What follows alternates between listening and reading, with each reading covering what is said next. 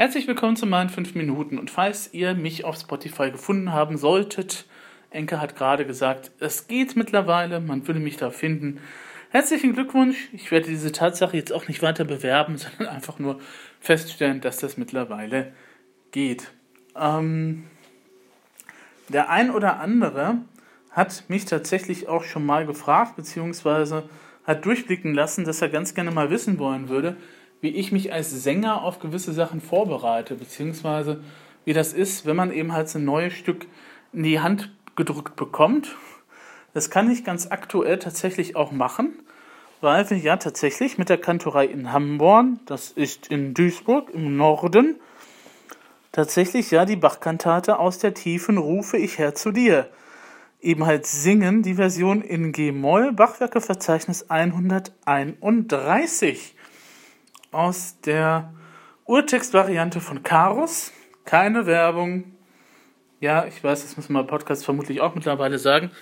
Ähm, sondern ähm, eben halt, es ist eine Notenausgabe, die man nehmen kann. Es gibt dann daneben auch noch andere wunderbare andere Notenausgaben, Peters oder was weiß ich.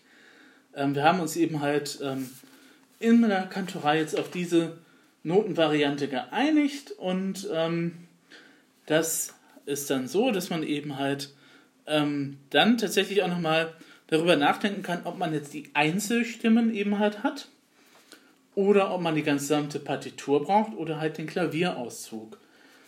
Ähm, hat alles seine Vor- und Nachteile. Ich glaube, die meisten Sänger werden keine großartigen Partituren irgendwo in der Hand halten, wo tatsächlich dann alle Orchesterstimmen mit drauf sind. Es kann durchaus manchmal hilfreich sein.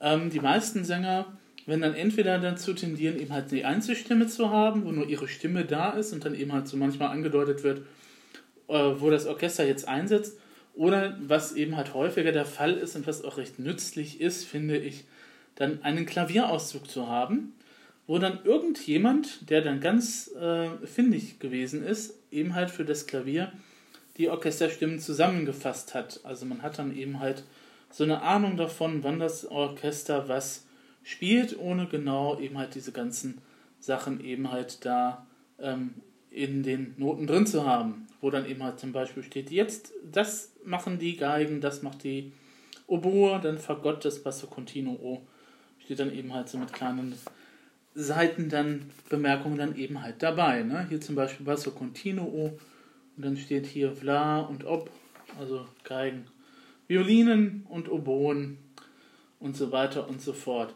Und das allererste, was man erstmal tun sollte, ähm, ist äh, erstmal ein bisschen so Hintergrundgeschichte eben halt über das Stück rauszukriegen.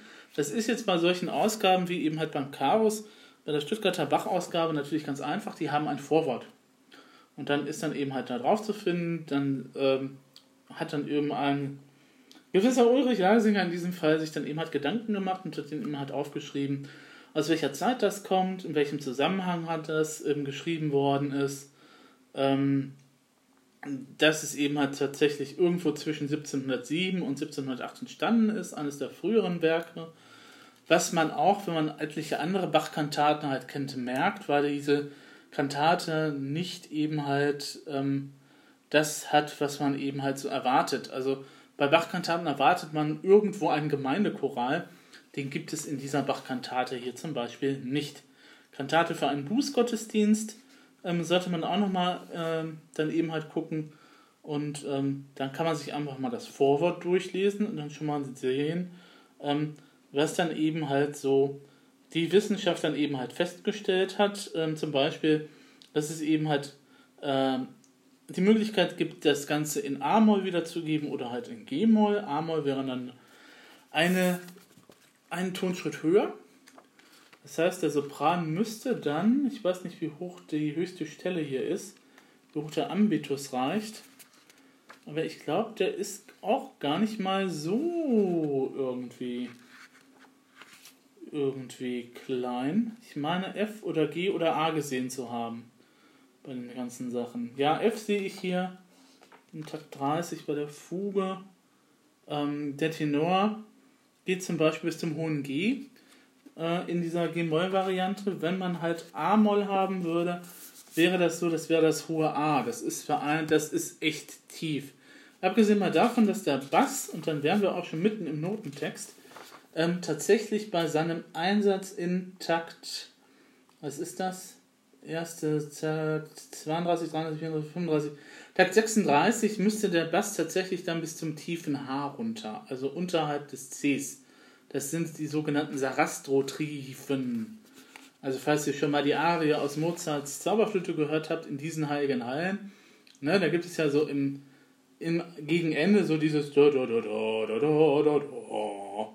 das ist dann so tiefes E, glaube ich, bei Mozart. Und das geht dann hier in der Variante in G-Moll tatsächlich dann bis zum tiefen C runter das ist dann schon fordernd für einen Bass, muss ich sagen. Und das ist genauso fordernd, wenn man dann eben halt einen Tenor hat, der bis zum hohen G geht. Ähm, für mich ist das kein Problem. Ich bin ein sehr hoher Tenor, das merkt man vielleicht auch immer in meiner Sprech- und Sprechlage.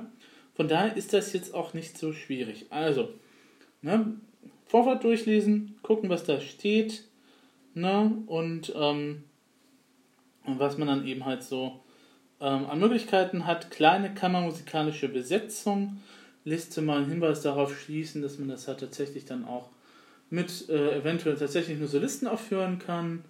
Ähm, es gibt, wenn man dann genauer nochmal anschaut, dann eben halt auch nochmal so Hinweise wie, ähm, dass es Bach irgendwie um den sonoren Klang der Bratschen gegenüber der Violine geht bei, geht bei einigen Sachen.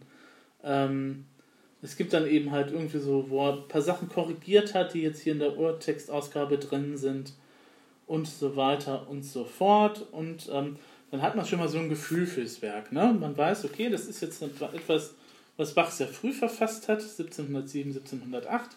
Da war er noch Organist in der Kirche Divi Blasii in Mühlhausen, ähm, bevor er dann eben halt weitergezogen ist. Und ähm, wenn man halt schon ein bisschen Bach Kenntnisse hat, dann wird man auch feststellen, okay, diese Kantate ist nicht, nicht so ganz spät Bach-typisch. Und zwar fängt sie jetzt an, ähm, dann kann man eben halt sich jetzt die Noten angucken als Sänger und erstmal gucken, okay, es ist jetzt erstmal Orchester, Orchester, Orchester, Orchester, Orchester. Ab Takt 21 geht es dann 21, 22, 23, 24 geht das dann los mit den Stimmen, Sopran und Alto aus der Tiefen, während dann das Orchester da nochmal seine, seine Sachen da halt hat und um spielt. Und dann ist das halt so, dass man jetzt halt guckt, okay, wann bin ich dran? Der Tenor fängt erst bei Takt 32 an zum Beispiel, hat dann nochmal zwei Pausen, sitzt dann nochmal ein, es gibt so ein Wechselspiel. Also man beim ersten Durchblättern schaut man dann eben halt, okay, wann bin ich dran? Wann gibt es schon so irgendwelche Sachen, wo ich ein bisschen aufpassen muss? Ähm, hier gibt es ein Motiv, das sich immer abwechselt.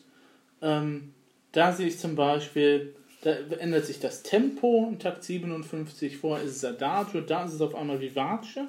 Und da hat man auch, da muss man auch ein bisschen vorbereitet sein, weil das Orchester eben halt nicht diesen typischen Schlussakkord spielt, sondern eben halt diesen Schlussakkord direkt zu Beginn hat als für den neuen Teil. Dann guckt man, okay, das ist offensichtlich eine Fuge.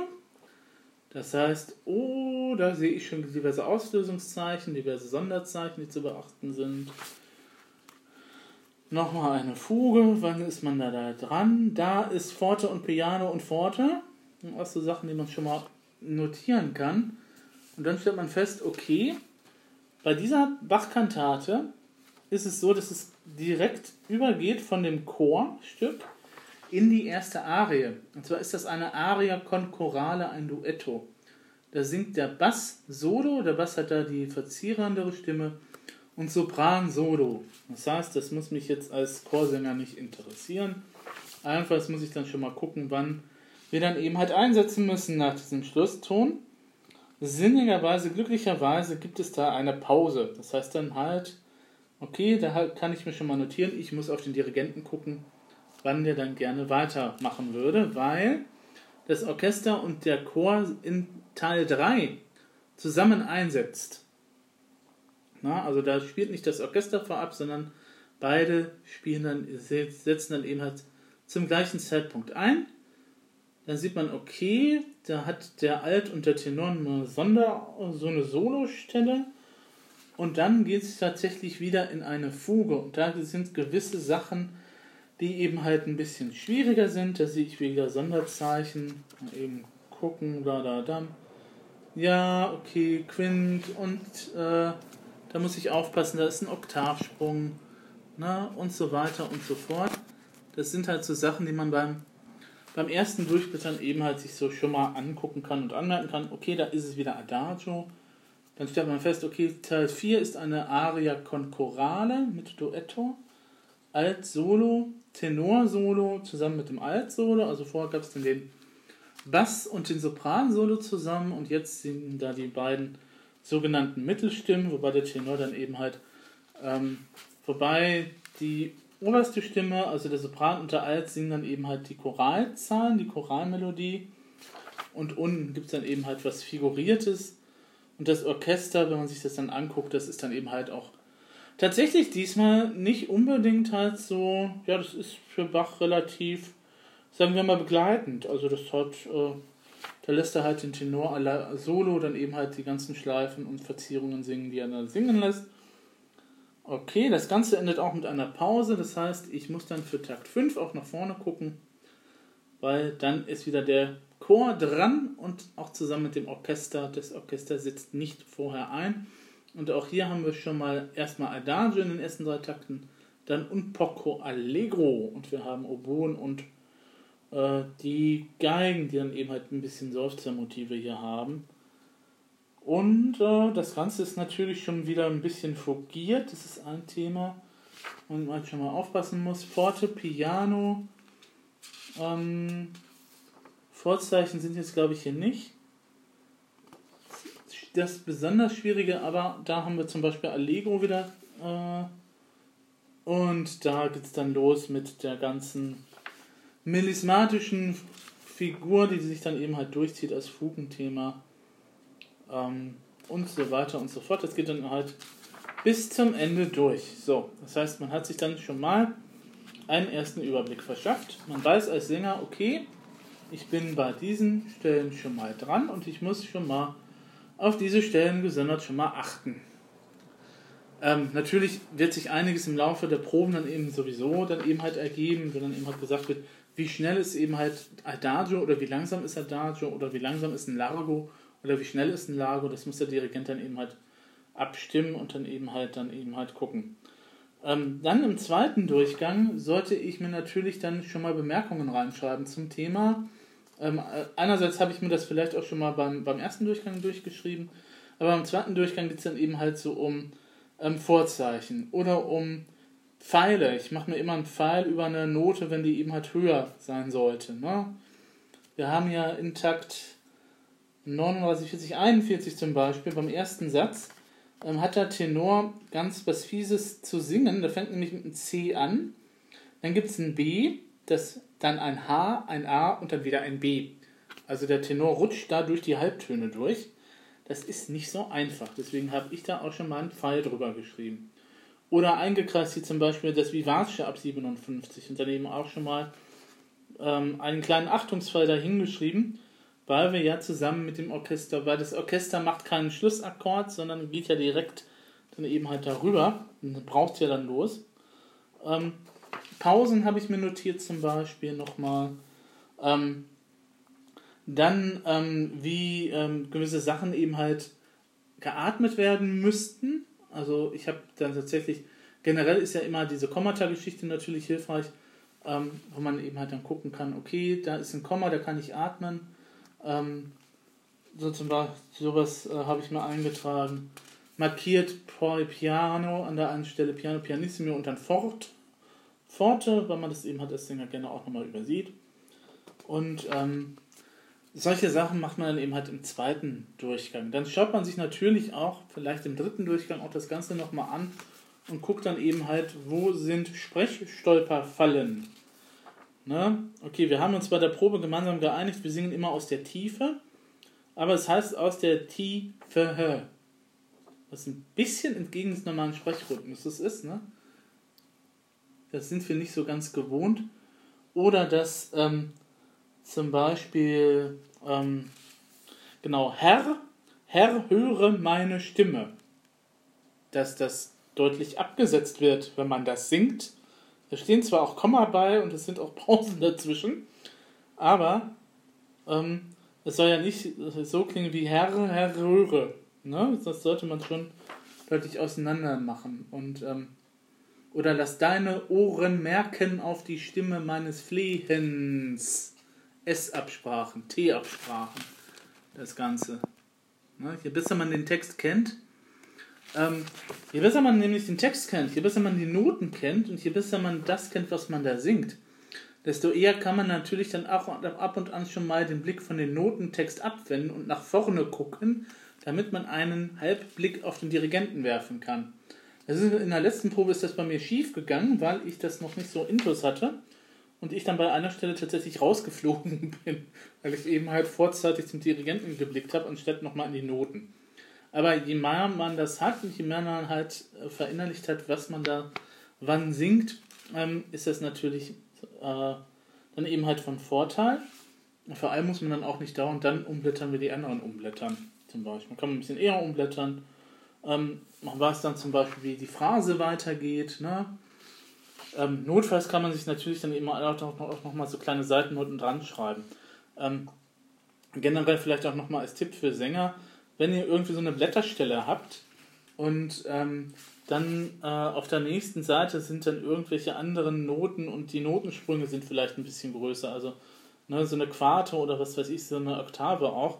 Und man kann sich dann an den Rand tatsächlich schon mal so eine kleine Note eben halt nochmal mit Bleistift irgendwie innerhalb des Systems hinschreiben, sodass man eben halt in Ruhe dann später umblättern kann. Also dass man schon mal die ersten, die nächsten zwei, drei Noten vielleicht schon mal notiert hat und dass man dann halt umblättern kann. Ich finde das immer extrem hilfreich, muss ich sagen. Na, abgesehen mal davon, dass man auch tatsächlich sehr viel nochmal mit, mit Bleistift arbeitet als Sänger. Und das ist auch etwas, das auch in unserem digitalen Zeitalter tatsächlich eben halt, ähm, ich hatte es an anderer Stelle auch schon mal bemerkt, tatsächlich eben halt so ist, dass wir eben halt tatsächlich Papier brauchen, um halt unsere eigenen Bemerkungen da reinzuschreiben. Jetzt kann man sagen, okay, es gibt doch auch auf dem iPad Möglichkeiten, das zu machen. Ja, das schon, aber ähm, das dauert dann immer halt ein bisschen schnell, habe ich so den Eindruck. Und äh, nicht jedes iPad kann das. Mein iPad 2 kann das zum Beispiel nicht, weil das zu alt ist. Und ähm, wenn man dann eben halt dann seine persönlichen Anmerkungen dann eben halt reingeschrieben hat, wenn man schon mal ein bisschen weiß, was man zu singen hat, kann man dann auch schon mal daran gehen, einzelne Sachen, wenn man denn ein Instrument zur Hand hat, dann tatsächlich auch schon mal zu üben. Ähm, was ich dann eben halt mache, ist, wenn ich einen Klavierauszug habe, ähm, schaue ich mir immer in der Regel zuerst, was ein bisschen widersinnig zu sein scheint, ihm halt die Orchesterstimmen an oder das, was das Orchester zu spielen hat.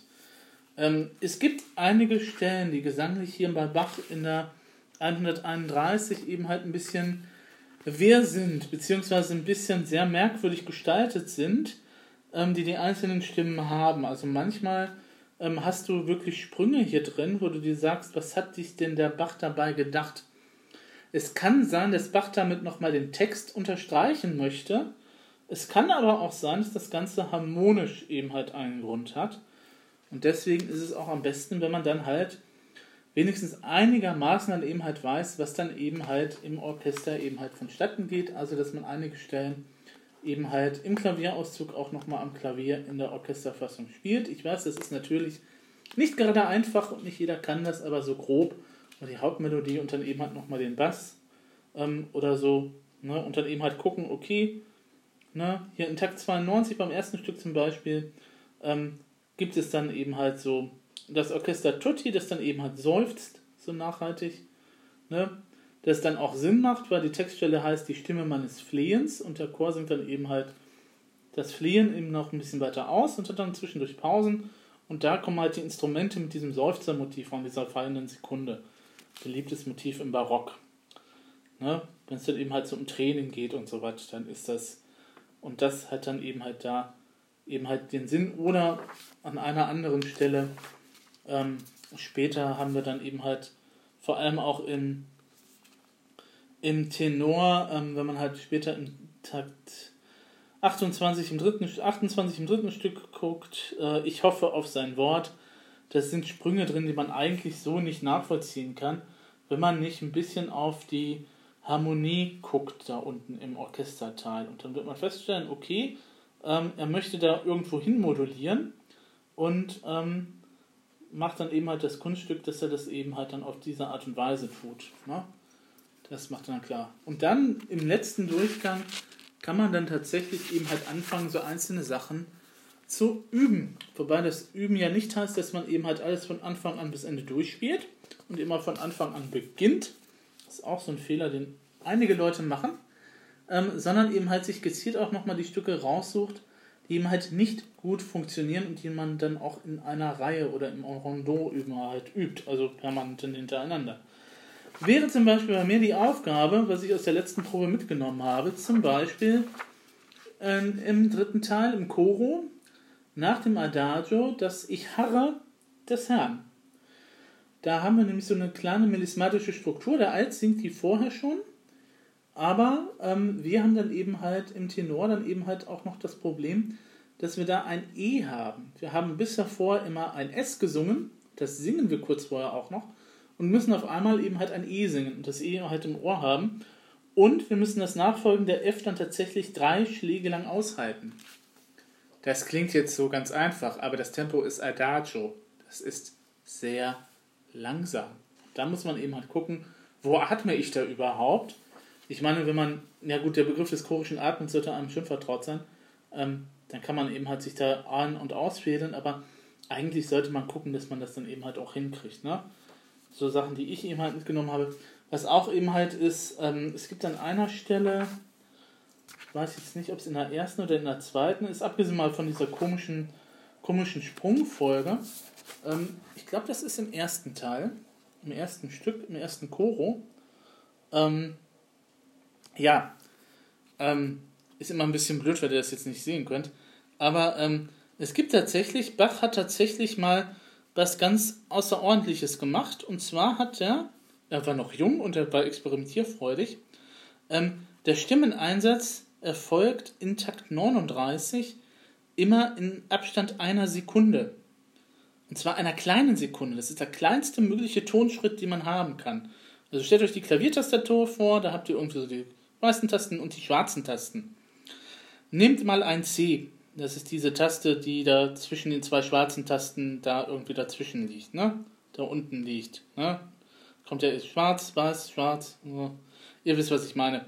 Ähm, und da ne, nimmt man das C und dann nimmt man die nächste kleinere Taste drüber. Dann nochmal die kleinere Taste drüber und dann nochmal die kleinere Taste drüber. Also es ist ein sehr minimaler Tonschritt, der, wenn man den jetzt so singen wollen würde, wie ähm, das hier so steht, also wenn man eben halt nicht diese Pausen dazwischen hat und wenn man jetzt halt nicht auch die anderen Tonschritte halt dazwischen hat, die hier drin stehen, die Bach hier vorgesehen hat, wäre das ein sehr dissonanter Klang. Also der Bass setzt ein auf einem B.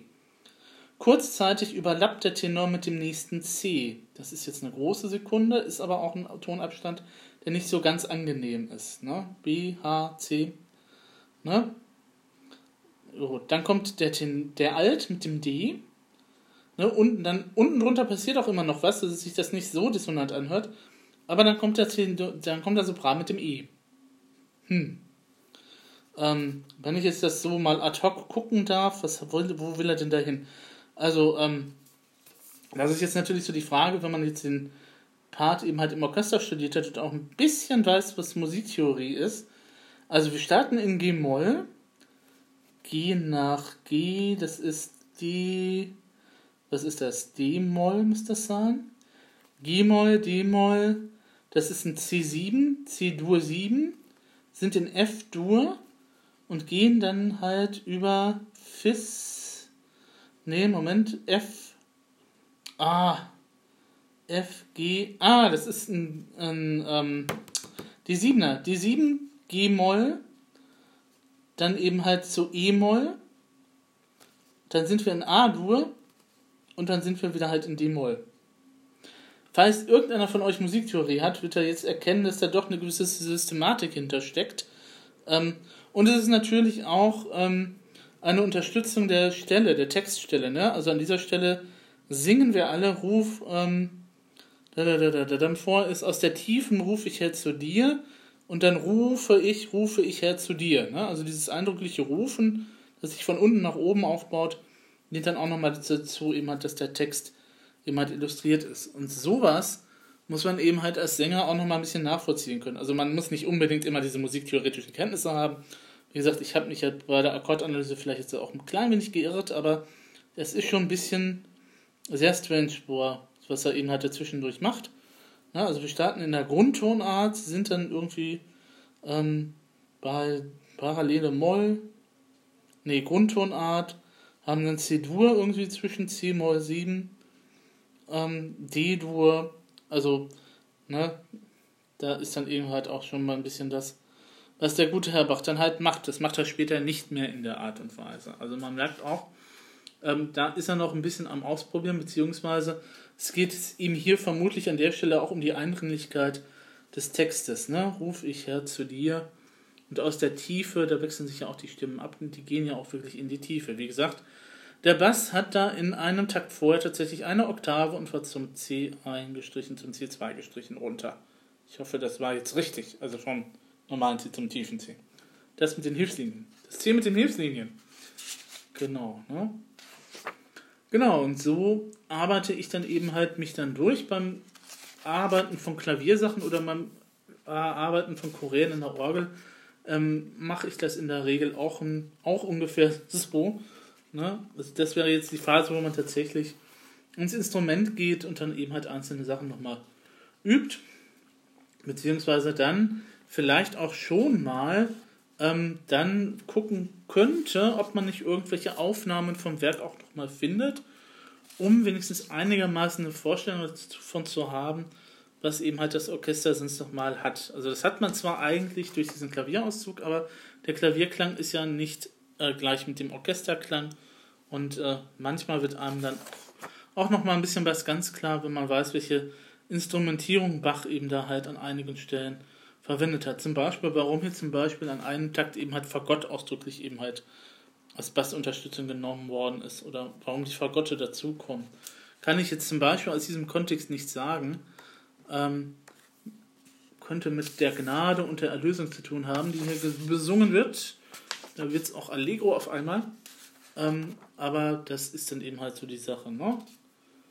Und hier zum Beispiel, ja, ne, das ist dann auch, da habe ich mir auch schon die, die, die Werte Kringel drum gemacht, Takt 44 im letzten Choro. Da singen, singt der Tenor G, Ass, A, B, H, C. Jawohl. Durch die gänzlichen Halbtonschritte hoch zum C. Mit den Sünden. Da hat es aber tatsächlich wieder Sinn. Ähm, da werden die Sünden eben halt nochmal angesprochen. Ne? Und dann geht es dann halt um die Erlösung, die dann eben halt ein bisschen fröhlicher und mit ein bisschen äh, Tongeschlenke oder Tongirlande nenne ich das immer so gerne, eben halt umschlossen wird und, und umspielt wird. Ne? Wird Israel erlösen von allen seinen Sünden.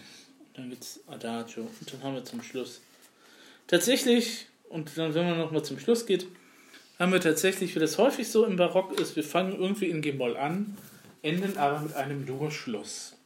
Ich habe auch noch nicht so ganz herausgefunden, warum das eben halt der Fall ist. Es gibt vermutlich da auch keinen besonderen Grund für, außer dass das vielleicht halt so Usus war, dass man eben halt im Moll anfängt und dann tatsächlich einen Durchschluss hat.